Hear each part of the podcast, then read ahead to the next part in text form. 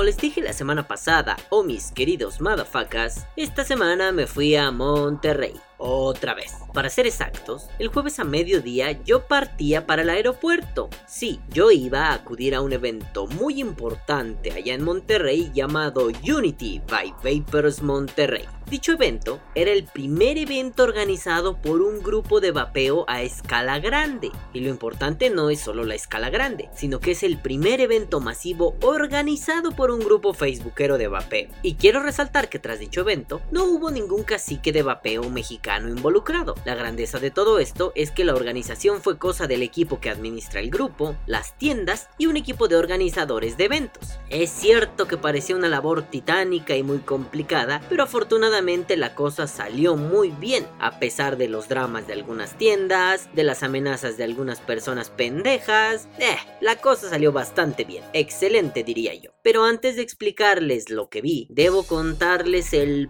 puto via crucis que pasé para llegar. Como contexto, el tiempo de vuelo de la Ciudad de México a Monterrey es de aproximadamente una hora, a lo mucho una hora y 15 minutos. Es un trayecto corto y que en condiciones normales es muy divertido. Pero, oh, madafacas, oh, mis queridos amigos, mi viaje fue una mamada. Mamada con letras mayúsculas enmarcadas en luces de neón y con edecanes voluptuosas enseñándolas, o sea, las letras. Resulta que el día anterior a mi viaje, el miércoles, cayó una lluvia torrencial en la Ciudad de México. Tenía mucho tiempo que no llovía de esa forma y cerraron temporalmente... Mm, pues, pues casi toda la puta ciudad. Se inundaron varias avenidas, algunas colonias fueron afectadas, el servicio de luz e internet se vio severamente dañado y el putrido aeropuerto no podía ser la excepción. Más allá de los detalles técnicos o las pendejadas aeroportuarias, resulta que el aeropuerto estuvo cerrado desde las 6 de la tarde hasta pasadas las 11.30 de la noche porque las condiciones meteorológicas así lo demandaron. Eh, no nos hagamos pendejos, se inundó una de las pistas de aterrizaje y les dio mucho miedo sacar a los aviones con esas condiciones. Y ahí estaba yo, campante, arreglando mi maleta, cuando me avisaron por WhatsApp que había un cagadero épico en el aeropuerto.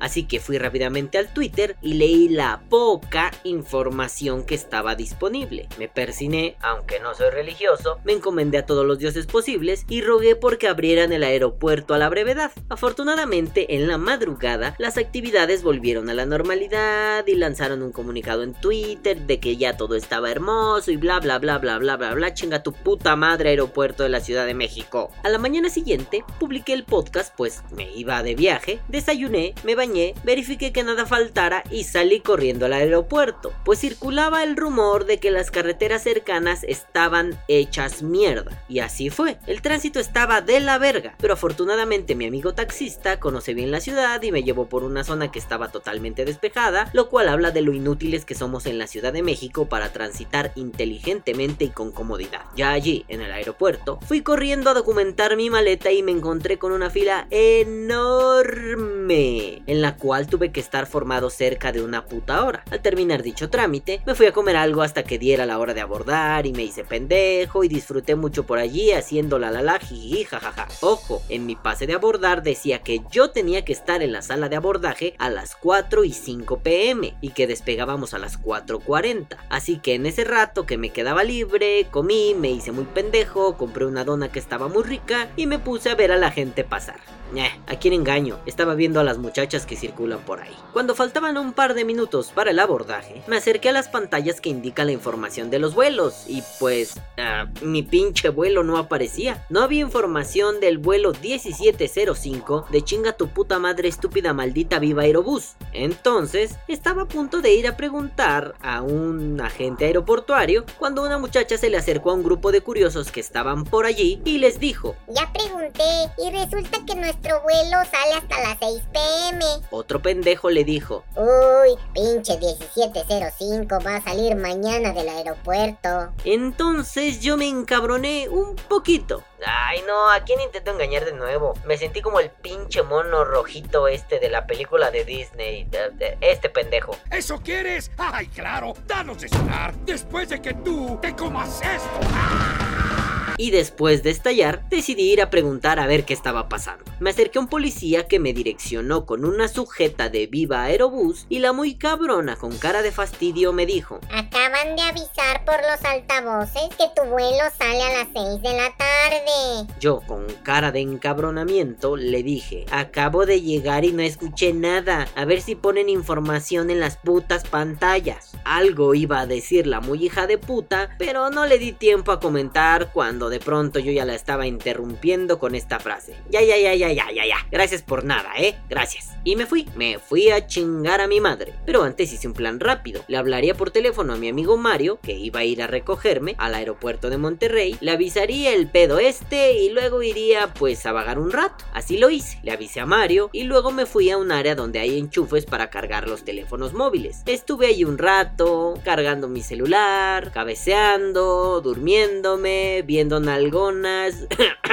viendo personas y de pronto decidí irme a vagar por las zonas escondidas del aeropuerto. Mientras andaba por allí, me asomé a una de las pantallas y ya había información de mi vuelo. Yo canté victoria y el enojo desapareció. Decía que el vuelo 1705 de Viva Puta Caca Aerobús saldría en la sala B. Entonces me fui a la sala B y lo único que encontré fue una especie de sala de espera con restaurantes, tiendas y no sé cuánta mamada más. Después de recorrer toda la sala B buscando una puerta de abordaje, me di por vencido y supuse que me había equivocado, que tal vez leí mal y que tal vez yo debía dirigirme a la puerta B. Así que busqué a alguien que me diera informes y encontré un policía y le dije que dónde estaba la puerta B y él muy amable me dijo, Eh, amigo, ah, acabas de salir de la sala B. yo le dije que no, no, no, no, no, que yo buscaba la puerta B y él me dijo, Ah, no, amigo, no existe la puerta B, solo hay sala B. Entonces me fui a sentar para pensar qué estaba pasando, no sin antes ir otra vez a la puta pantalla y confirmar que el letrero decía sala B. Cinco minutos antes de las 6 pm me dirigí al mostrador de viva mierda estúpida desgraciada Aerobús y ya había una turba iracunda en dicho mostrador. Yo me acerqué con cautela, casi como ninja, para escuchar todo el desmadre y de pronto una muchacha que atendía el mostrador dijo con su voz menudita y delicada. No, no, no, no, no. El vuelo 1705 sale hasta las 8 de la noche.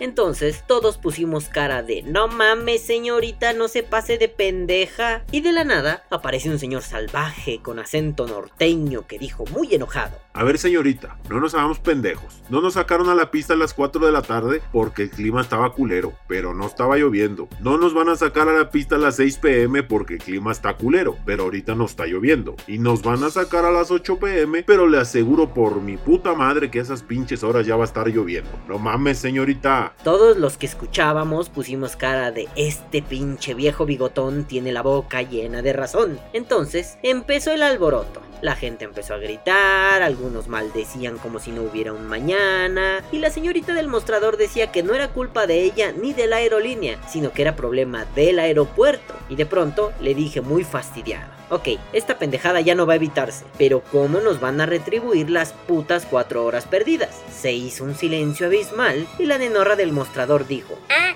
sí, se les va a dar un bono de comida en el restaurante Wings. para los que no son de México. Wings es un pinche restaurante caro, feo y pendejo que hay en los aeropuertos y creo que todavía quedan algunos por la ciudad. En realidad es un restaurante caca. Es un restaurante que no sirve comida deliciosa, ni siquiera buena, pero que te la cobran como si fueran diamantes cagados por el mismísimo Jesucristo.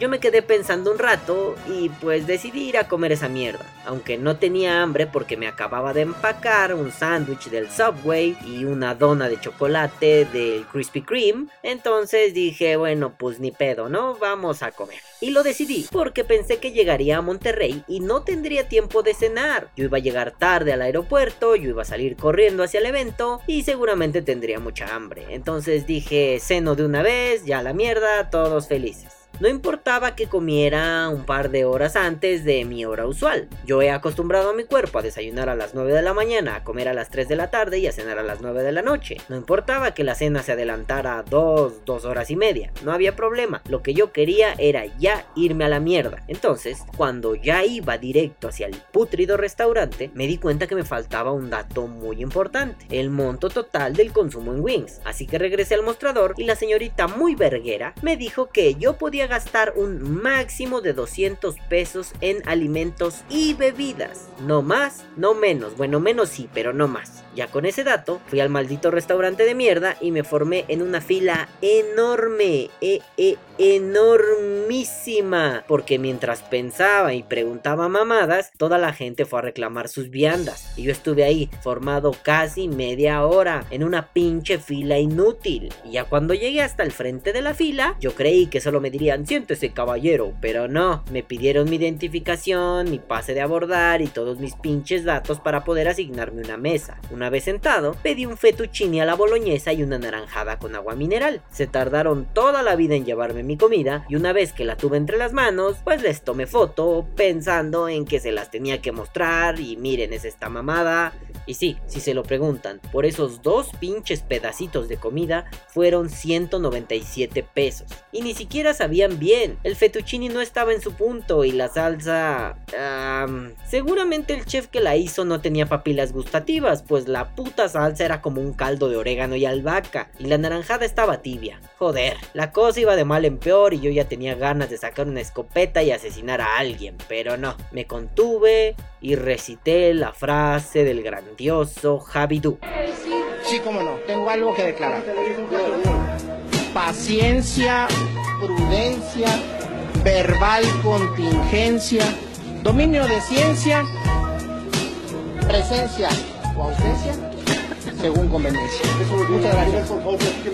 Pues ya estando ahí, comí, platiqué con un señor muy gracioso y me fui a chingar a mi reputísima madre. Ah, por cierto, hablando de mi madre, en días anteriores, a mi vuelo, ella se fue a Cancún. Bueno, a Mérida, pero huevos. Y resulta que ella regresaba el mismo día en que yo me iba. Yo me iba a las 4 de la tarde, ella llegaba a las 8 de la noche. A eso de las 7, 7 y cuarto, ella me avisó que ya habían aterrizado, que solo estaban esperando que les asignaran una puerta por donde bajar. Mientras eso pasaba, me fui a sentar a una sala de espera y me puse a pensar que en el podcast pasado hice la broma del puto Tom Hanks y su película del imbécil que se queda atorado en el aeropuerto y que yo no la vi por follar y no sé cuánta mamada más. En ese momento supe que era el karma el que se me estaba estrellando en toda la cara, pues ahora yo era el pendejo que se había quedado varado. Sí, me dio un poco de risa y un poco de tristeza y en cuanto llegué a la Ciudad de México de regreso del viaje, descargué la película y ahora sí la vi completa Discúlpame Tom Hanks, discúlpame por todo. En eso, mientras yo divagaba e intentaba no reírme como un pendejo loco así solito, una muchacha muy amable me contó su penuria. Viva Aerobús se la aplicó igual que a mí, solo que a ella le fue un poquito peor. Bueno, un chingo peor. Su vuelo no aparecía en las pantallas. Ella le preguntó a un empleado de la aerolínea, el güey la mandó a formarse en una fila enorme, luego le dijeron que allí no era y cuando volvió a preguntar le dijeron que su avión había partido hacía como una hora. Ella perdió su vuelo, Viva Aerobús no se quiso hacer responsable y a ella no le quedó otra que comprar un vuelo con otra aerolínea un poco más cara. Perdió 2.500 pesos por un vuelo que nunca pudo tomar y que ni siquiera supo que había despegado. Y sí, al final la trataron de la chingada. Otro señor se nos unió y dijo que le había pasado lo mismo. Allí me di cuenta que Viva Aerobús se puede ir a chingar a su puta, maldita, culera, asquerosa, golfa, desgraciada, malparida, putrida, cagona, degenerada, estúpida, imbécil y pendeja madre.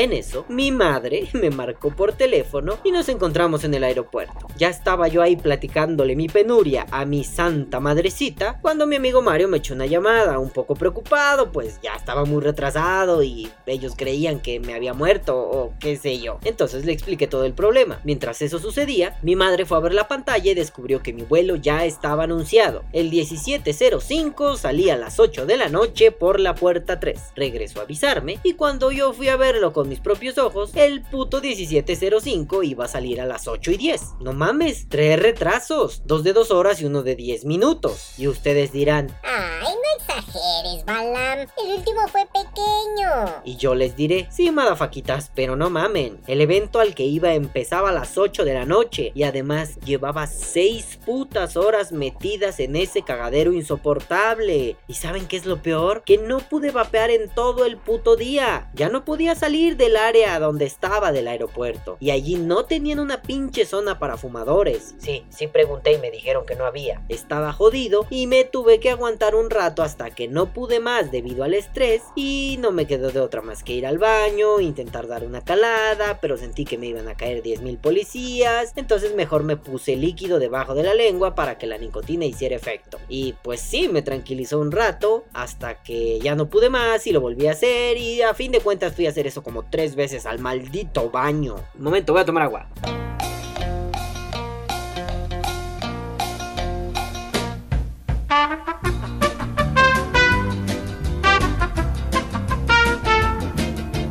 Ya, ya volví. Les decía que, bueno, pues mi madre se fue, me dijo que se iba a la casa, yo me fui a orinar y cuando regresé de aventar una miada, pues empezó el abordaje. Toda la gente tenía cara de querer asesinar al que estaba más cerca y para variar los inútiles de viva chinga tu pendeja madre viva aerobús hicieron todo lento y calmado como si nadie llevara prisa, como si lleváramos 5 minutos de haber llegado al estúpido aeropuerto. Ya sentados, el puto capitán hijo de perra nos pidió disculpas por el retraso y muy naturalmente salió de mis entrañas la siguiente frase mientras el capitán hablaba. Chinga tu madre pendejo, ya despega. No me di cuenta que lo dije muy alto y pues la gente que estaba cerca lo escuchó y se cagaron de la risa y a mí me dio mucha pena. Afortunadamente solo se dieron cuenta quién fue el estúpido que lo dijo, la señora que iba sentada junto a mí y el muchacho que iba sentado junto a ella. Pero bueno, ya, ya, nos íbamos, por fin. A las 8.30 de la noche estaban encendiéndose los motores y estábamos tomando velocidad para salir disparados de este puto cagadero. Y por cierto, ¿recuerdan al norteño bigotón que dijo que a las 8 iba a estar lloviendo? Pues ese hombre es un maldito profeta. Poco después de las 8.15 y justo cuando estaba el avión acomodándose y tomando la pista de aterrizaje, empezó a llover. Y llovió una lluvia bastante lluviosa. O sea, se estaba lloviendo fuerte. Pero el piloto se apretó los huevecillos y despegamos cagando leches. O cagando aceite, o en putiza, o apretando cachete, o echando putas, o como mierda le digan en tu país a salir corriendo rápido.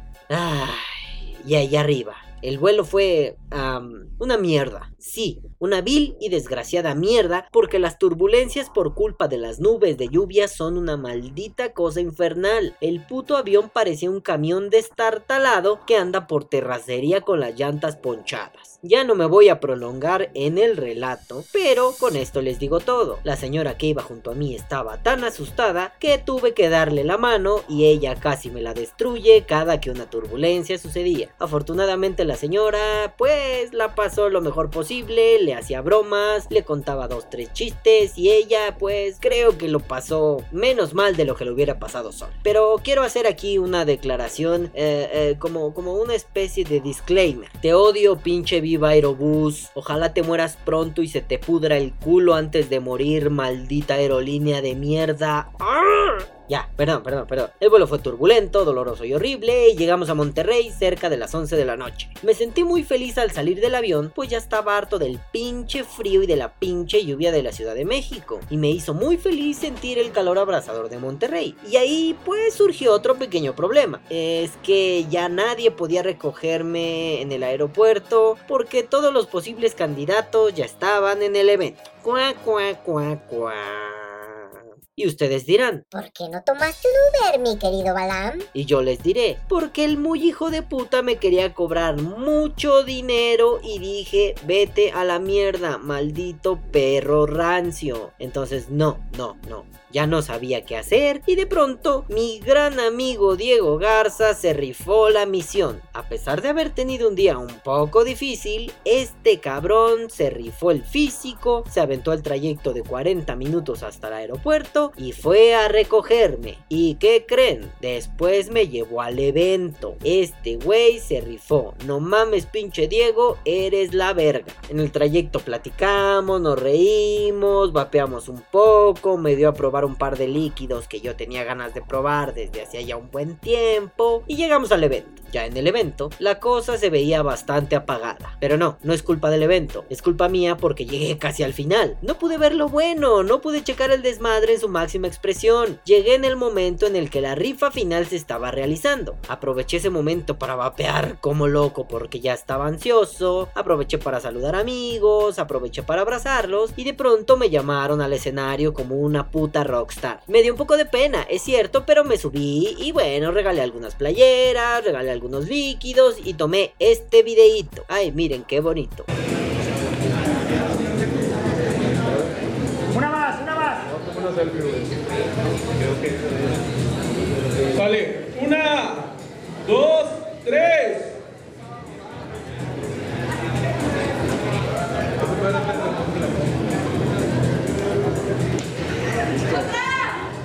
Vamos, otra, otra, otra más, otra más. Tres, dos, uno. ¡Vámonos!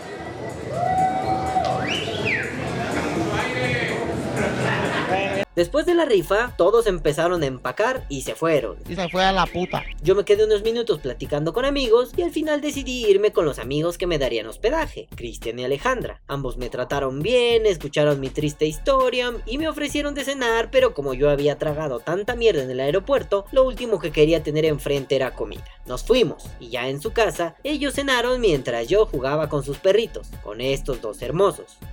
Me acomodaron en una cama, planeamos lo que se haría el día siguiente y nos dormimos. Yo caí como una puta piedra, estaba muy cansado y no supe de mí hasta que la alarma del celular sonó. Y ese día me le pegué como lapa al buen Cristian, que trabaja en una tienda que se llama TBT, y me la pasé a toda madre. A la gente se le hace muy extraño que yo no sea de esos sujetos que de pronto quiere salir a turistear todo el día y toma su mochila y se va y su puta madre y caga culo pedo pis. No, yo soy de esos sujetos que les gusta mimetizarse con el entorno. Me gusta vivir Monterrey o Egipto o la chingada desde sus entrañas. No desde la superficialidad del turista, no desde la superficialidad del paseante. Me gusta vivirla en carne propia, como si yo fuera un habitante más. Entonces, ahí en la tienda me la pasé muy divertido porque me gusta mucho el ambiente de las ventas y fui muy feliz platicando con Cristian de todo lo relacionado a su tienda, a las tiendas cercanas, a las tiendas de Monterrey. Me la pasé muy bien platicando con sus clientes y en general aprendí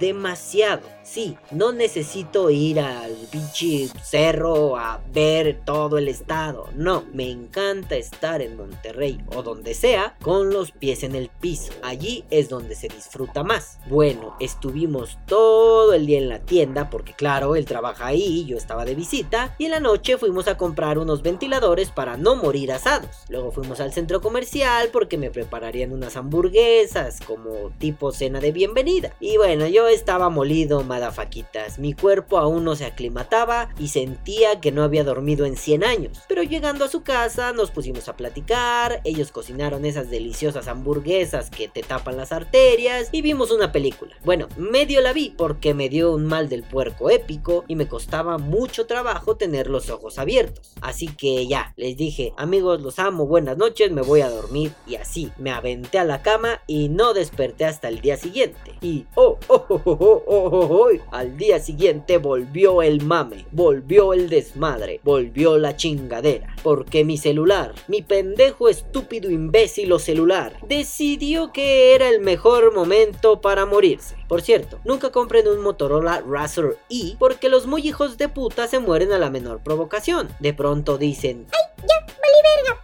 Y se apagan y no vuelven. Pero como yo soy un paladín del universo, no me preocupé pues sé cómo revivirlos. Así que le pedí ayuda a mi amigo Christian, le dije que me diera oportunidad de reparar mi celular en su tienda y él muy amablemente aceptó. Antes de ello fuimos a visitar a Alejandra su trabajo, platicamos con ella y viajamos en la ecovía, lo que para los colombianos es el Transmilenio o para los habitantes de la Ciudad de México es el Metrobús. Creo que nunca dejará de sorprenderme lo bonito del transporte público de Monterrey, claro, a comparación con el de la Ciudad de México. Bueno, y llegamos a la tienda. Y ya allí yo me dispuse a arreglar a ese pendejo celular. ¿Y qué creen? No se pudo. Lo intenté hasta el cansancio, pero no. Cada vez mi enojo crecía más y más y más. Y de pronto sentí cómo se aproximaba una crisis de ansiedad. Y como dato curioso, no me había dado una desde antes de que yo dejara de fumar. Ya tenía un poco más de un año sin tener una crisis de ansiedad. Así que supe que la cosa se estaba poniendo un poco hardcore. Por eso me tomé unos minutos, respiré profundo, me puse a vapear y decidí tomar la solución rápida. Comprar un celular desechable en una tienda Oxxo, que es como el 7-Eleven mexicano. Y así lo hice. Salí de la tienda, caminé por la acera, respiré profundo y de pronto una señora salvaje aparece. Esa señora salvaje me pidió ayuda para levantar un asador enorme, súper pesado. Y bueno, yo puse en práctica mis conocimientos en ingeniería asadoril y logramos levantar esa mierda. Pesaba mucho, pero entre una pareja de esposos gorditos y yo logramos la misión. No es que yo sea un pinche Hulk, pero creo que todo mi enojo ayudó bastante a realizar dicha labor. Bueno, crucé la calle, entré al Oxxo y la señorita que atendía me dijo que sí tenían ese tipo de celulares, pero que no me aconsejaba comprarlos porque su red estaba fallando mucho y que ella me recomendaba ir a otra tienda a comprar un celular. Obviamente no lo iba a hacer porque no iba a gastar más de 350 pesos en una mierda que iba a regalar o iba a tirar a la basura antes de abordar mi vuelo de regreso. Así que dije, yo lo a la pinche verga. Sí,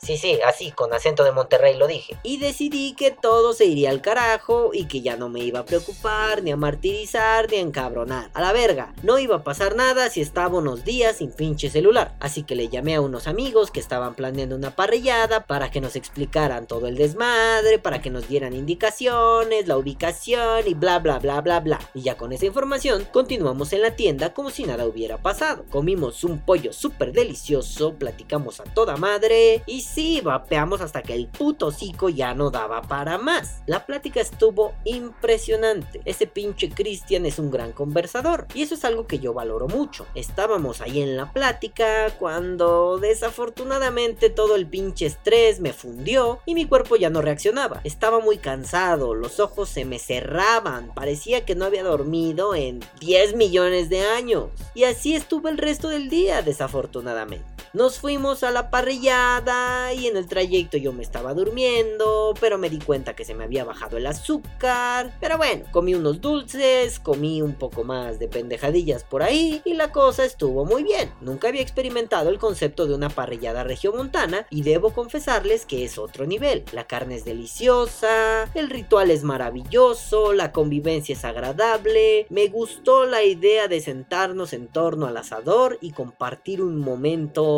agradable. Pero no solo eso, me di cuenta que esto de preparar la carne es un verdadero arte. Debe haber alguien exclusivamente dedicado a ello. Y sí, es maravilloso el sabor. Sentí que comía hasta reventar, hasta morir. Si algún día tienen la oportunidad de vivir esa experiencia, no la desaprovechen. Es una genialidad. Lástima que en la Ciudad de México no acostumbramos a hacer ese tipo de rituales. Pero bueno, la carne asada vale toda la pena. Una vez terminada la parrillada, nos fuimos a la casa de mis amigos y estuvimos platicando hasta que literalmente el cuerpo ya no aguantó. Y eso que mi cuerpo se estaba aferrando muy cabrón a seguir activo, pero ya no pudo. Yo ya sabía que quería irme a vivir a Monterrey, pero después de esa charla quedé convencido de que no es solo un sueño, sino que se puede lograr y con el apoyo de mis amigos regios es un hecho que en un par de años yo me iré para allá. Yo me iré a hacer una vida al norte de México. Bueno, ya, mi cuerpo estaba deshecho, pero estaba muy animado por los planes de mudarme a ese bonito estado. A pesar de mi cansancio, a pesar de mi emoción, caí como piedra en la puta cama y no supe nada de mí hasta el día siguiente,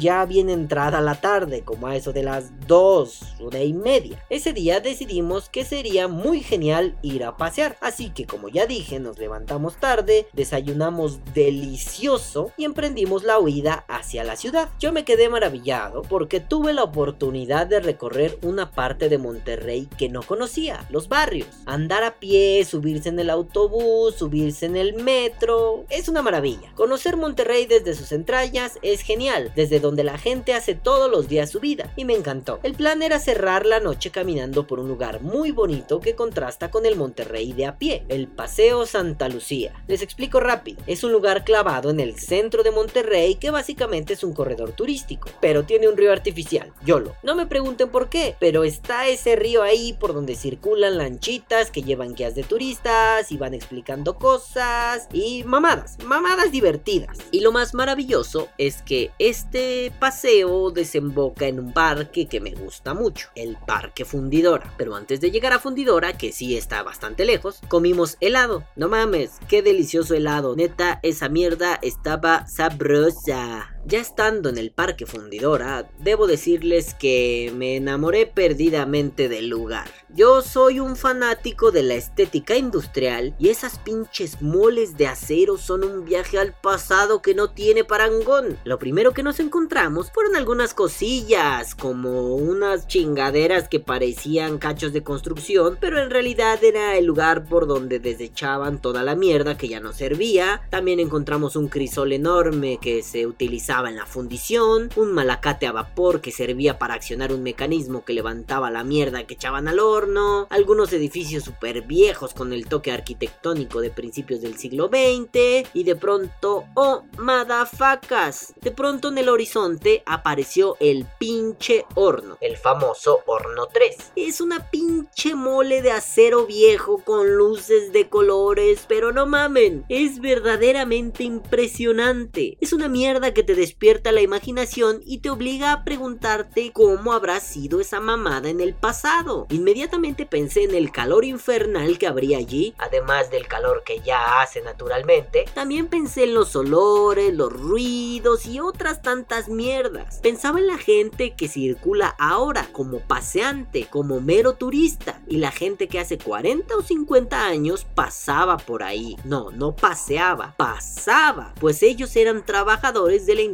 del acero. Ay es hermoso. Afortunadamente, esa mamada es el único horno de fundición abierto al público. Sí, sí, está convertido en museo. Desafortunadamente, eran casi las 9 de la noche y no pudimos entrar porque el parque cerraba a las 10. Pero era impresionante ver mierdas como la grúa del portal, es decir, una pinche grúa súper, súper, súper enorme, que si nuestras deducciones no nos fallaron, era la mierda que transportaba el acero desde la entrada hasta el horno 3, es decir, a unos metros de distancia. Y a la espalda de dicho armatoste se encontraba un lugar emblemático para mí, la curva 3, si mi memoria no me falla, del circuito callejero del Gran Premio de Monterrey, obviamente realizado en el Parque Fundidor en el año 2001. Lo gracioso es que iba yo vapeando muy contento cuando de pronto se me ocurre voltear a ver el horno. Lo tenía yo a mis espaldas. Y cuando volteo, mi memoria se activó y en mi cabeza apareció la imagen de Cristiano Damata, un piloto pues, tomando esa curva a toda velocidad en su auto Lola Toyota, listo para ganar la primera edición del Gran Premio de Monterrey. Obviamente, me cagué en los pantalones y le pedí su celular a mi amigo Cristian para tomarle una foto a esa chulada, o sea, esta foto. Después de eso, caminamos hacia unos pinches tubos gigantes que no tenían una puta placa porque algún hijo de puta la quitó. Gracias México por tanta mierda. Ahora sé que ese cagadero es el viejo horno 1 y las torres de precalentamiento, sea lo que eso signifique. Pero eran unas pinches mierdas monumentales que daban miedo de solo verlas. Eran enormes enormes, verdaderamente enormes. Lo mejor de todo es que las puedes tocar. Y pues a veces sí puedes tocar un poquito de más, o sea, puedes girar un poquito algunas válvulas que siguen ahí medio vivas, o puedes agarrarte y subir unas poquitas escaleras. Eh, travesuras que hace uno cuando está impresionado por ese tipo de mamadas. Y bueno, allí, allí la nación del fuego atacó. Ah, no, no, no, la nación del agua atacó. O sea, un puto diluvio nos hizo presas de sus potentes designios y primero tuvimos que refugiarnos junto a las torres de precalentamiento, pero luego ya no fue posible y tuvimos que correr para ir a refugiarnos a un pinche restaurancillo porque la lluvia era imposible, era un aguacero tremendo. Alguna vez me dijeron que en Monterrey el clima es extremo, si hace calor hace un chingo de calor, si hace frío hace un chingo de frío, si llueve llueve un chingo. Y sí, en menos de una hora estábamos empapados intentando huir del parque fundidora. Afortunadamente la lluvia se calmó un poco y en ese momento logramos robar unas bolsas de plástico de un baño, no, no estaban sucias, para improvisar unos impermeables e hicimos que una señora que también había robado bolsas nos tomara esta foto. LOL.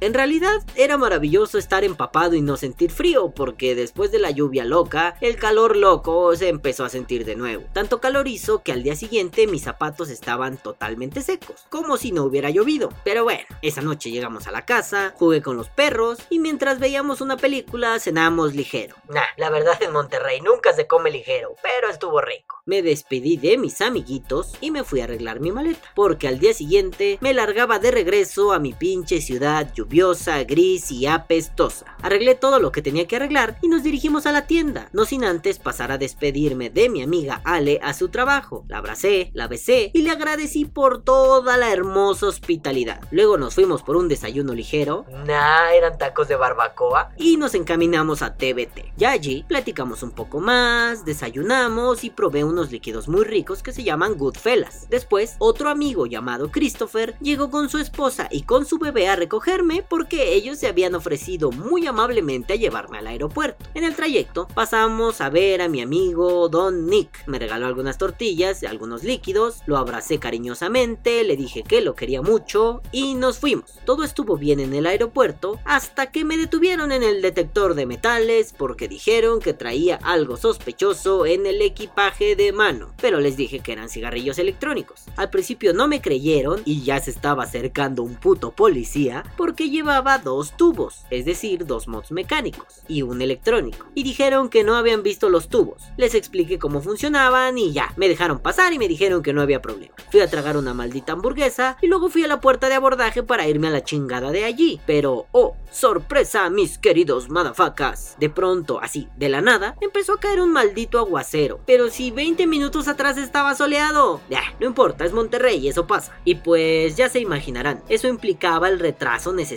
del avión. Y no precisamente por el clima, aunque al principio yo creí que sí, ya me estaba enojando porque pensé que iba a estar otras 8 horas ahí adentro. El problema, mis queridos madafacas, es que no podíamos subir al avión porque estaba lloviendo. Y los de la aerolínea decían que no querían que nos mojáramos un poquito. Entonces por eso el avión se retrasaba. Fue un retraso de 20 minutos, nada grave, aunque yo ya estaba que me llevaba la puta verga porque tenía mucho sueño. Después de que movieron el avión a una pista más cercana de donde abordamos. No, no es cierto, estaba más lejos, pero hicieron la mamada de mover el puto avión. Bueno, perdón, ya, abordamos. Después de tanto mame, después de tanta estupidez, después de... ¡Ay, no te vayan a mojar, pobrecitos! Ya, nos subimos al chingado avión. Me senté, me abroché el pinche cinturón, puse mi mochila abajo de mis pies, ya sí, todas las indicaciones, lo hice. Y de pronto escuché al capitán dándonos saludos y diciendo Ahora las azafatas les van a dar las indicaciones pertinentes. Entonces, yo escuché la indicación de Por favor, abroche su cinturón. ya lo tenía abrochado y pues lo siguiente que volví a escuchar fue a un azafato o, o aeromozo o, o asistente de vuelo o como mierda se le llame a los hombres que son sobrecargos o esas mamadas. Lo siguiente que escuché fue al azafato. El azafato me estaba dando golpecitos en el hombro y me decía Caballero, caballero, por favor levante su ventanilla que estamos a punto de aterrizar. Y yo así de... Ah, no mames, cabrón, pero ni siquiera hemos despegado. Y sí, abajo ya estaba la Ciudad de México, aunque no estuve seguro porque todavía estaba muy dormido, hasta que vi pasar un convoy de metro recorriendo unas vías que se me hicieron conocidas. Hasta allí fue un... A la verga, sí, estoy en la Ciudad de México y me dormí tan profundo que ni siquiera sentí cuando despegamos. Literalmente no lo sentí. Mierda. Bueno, esperen, quiero vapear. Ay, madafacas, debo confesarles que fue un viaje muy extraño. Por un lado hubo mucha tensión. Los putos aeropuertos son una mierda pendeja, mi puto celular es una mierda pendeja, la gente suele ser una mierda pendeja. Por otro lado, Monterrey es un lugar que me encanta. Mis amigos regios son la polla en patineta y siempre me tratan excelente. Me desagradó no poder estar en el evento de principio a fin, o al menos estar en la parte más intensa del momento. Pero por otro lado, conocer el parque fundidora me volvió re loco, me encantó y me encantó mojarme mientras veía esos lugares tan viejos de casi 117 años de vida se me hizo maravilloso. Conocer el Monterrey a pie, el Monterrey de verdad es genial. Ir a una carne asada es dos veces más genial. Tener que soportar a los idiotas que hablan mierda en Facebook porque el evento no es lo que querían o porque se sienten la caca más grande del universo está de la verga. Es cierto que me perdí al evento al que iba, pero el resto de cosas valió toda la maldita pena. Todo el sufrimiento que tuve en el chingado aeropuerto y todo el encabronamiento se retribuyeron con algo tan simple como comer helado y pasear hacia Parque Fundidor. Y claro amigos, no me queda más que agradecerles a todos principalmente a Ale y a Cristian por ser tan buenos anfitriones, por ser tan buenos guías de turistas, por explicarme todo y por esas charlas tan geniales. Me cae de madre amiguitos, ustedes son geniales y los amo. También debo agradecerle a mi queridísimo Diego por salvarme la vida y recogerme en el aeropuerto y por platicar tan chido conmigo y por explicarme varias cosas. Debo agradecerle a Mario porque ese cabrón conmigo siempre se ha portado como un campeón el cabrón se la rifa completas. También debo agradecerle a César por el buen cotorreo justo en el momento en que mi cuerpo se estaba fundiendo y que gracias a él desperté y medio reviví y ya no me quedé hecho girones en una puta silla. También debo agradecerle a mi queridísimo Christopher y a su esposa por ser tan lindos y por ofrecerse a aventarme al aeropuerto. Claro, debo agradecerle a mi querido amigo Javi por su buena vibra, por su excelente calidad como persona y porque siempre tiene algo para mí cuando voy a Monterrey. Debo agradecerle a Luis porque, porque no mamen, es Luis, es mi amigo, uno de los mejores amigos, es mi amigo que hace resistencias marranas, no mamen, es un con el que he hecho una gran conexión y aunque esta vez lo vi muy poco, me la pasé a toda madre con él. Debo agradecerle a Ángel porque el cabrón siempre está al pendiente de mí, siempre se porta la línea. Y por supuesto, Debo agradecerle al gran Beto Rentería, a mi querido Don Nick, porque es mi mejor amigo vaperil y porque puta madre, gracias Nick, te portas siempre conmigo como si fueras un padre. No mames cabrón, eres de lo mejor que hay. Muchas gracias a todos los demás, a todos los que cuando llegué al evento me dieron un abrazo y se preocuparon porque yo no estaba allí y me dijeron, ¿cómo estás cabrón? ¿Cómo te fue? ¿Te sientes bien? ¿Estás bien? Bla bla bla bla bla. Debo agradecerles a todos ellos. Debo agradecerles a todos los que me mandaron inbox a, través de Facebook, aunque yo ya tenía muerto el puto celular y no los pude ver. Gracias, cabrones, gracias, gracias por preguntarme cómo estoy, gracias a los clientes de TBT con los que me la pasé increíble, gracias a todos ustedes. A pesar de que el viaje estuvo lleno de estrés y de pendejaditas que pudieron opacarlo todo, ustedes son los mejores e hicieron que mi viaje fuera una experiencia inolvidable. Los amo. Y sí, si les queda duda, nos vemos en diciembre para la posada vaporil. Que viva el vapeo. Vapea o muere.